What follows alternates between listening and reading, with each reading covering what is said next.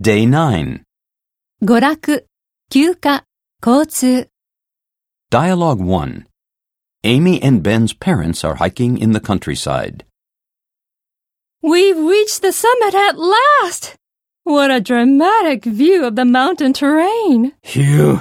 I barely made it. We're aging, Mel. That was one hard workout.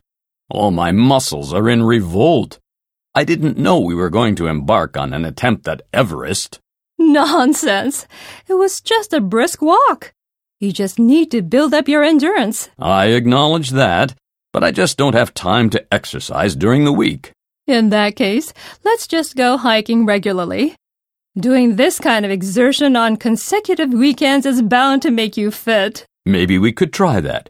Maybe one day this will seem like a stroll.